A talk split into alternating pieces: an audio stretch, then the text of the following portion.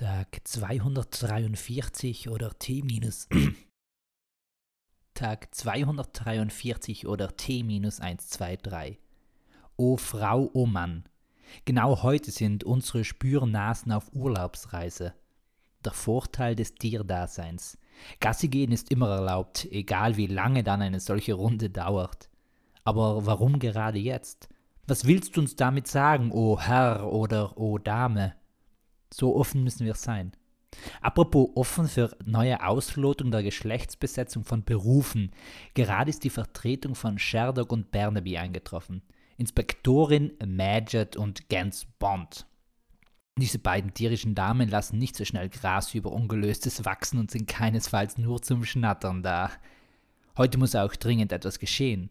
Es geht um nicht weniger als die Ehre und den Erhalt des Fallendiensttages. Es lassen sich nämlich keine knutschenden Elche mehr. Die gesamte Tundra ist wie leergefegt oder gehuft. Naja, nur teilweise.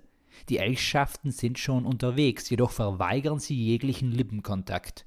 Grund dafür das Verschwinden der Oberknutscherin Frau Elchin Lamour. Es begab sich vor nicht weniger als 20 Tagen, dass die genannte Elchin nach einer abendlichen Verabredung nicht nach Hause kam. Ihre Wohnung wurde von niemandem betreten. Im Restaurant wurde den Ermittlerinnen geschildert, dass Frau Lamour heiter und fröhlich war. Mit wem sie sich getroffen hatte, das konnte niemand sagen. Der Kellner auf Tisch 54 jedoch meinte, dass die Stammgästin sich nicht wie bei einem Date verhalten habe, sondern eher als wäre es ein Geschäftsessen gewesen.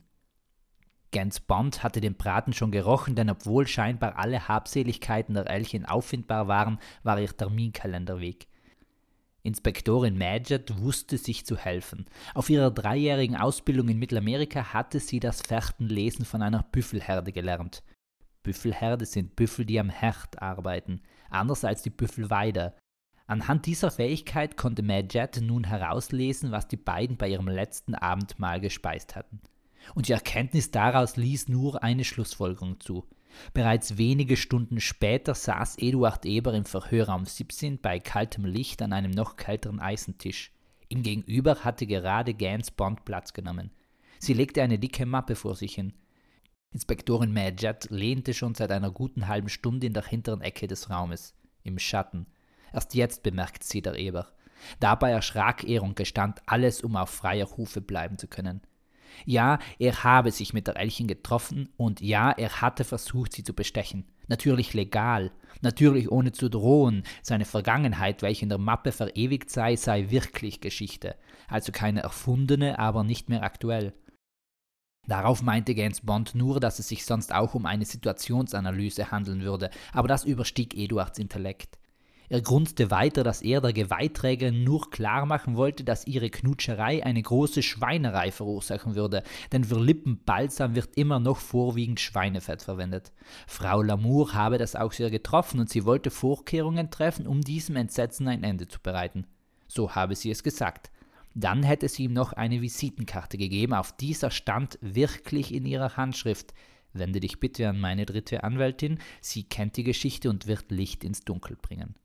Leider war die Anwältin auch seit drei Tagen verschwunden, spurlos. Nicht ganz, aber die Spuren führten irgendwo ins Nirgendwo. Das heißt jetzt für unsere Nachforscherinnen natürlich, dass sie die Geschichte hinter dem Elchgeknutsche herausfinden mussten. Unmöglich? Für diese beiden taffen Frauen niemals. Und warum sie die Fährte nach Südafrika führen wird, davon wird wohl ein anderes Mal berichtet werden müssen. Peace, Amen and out.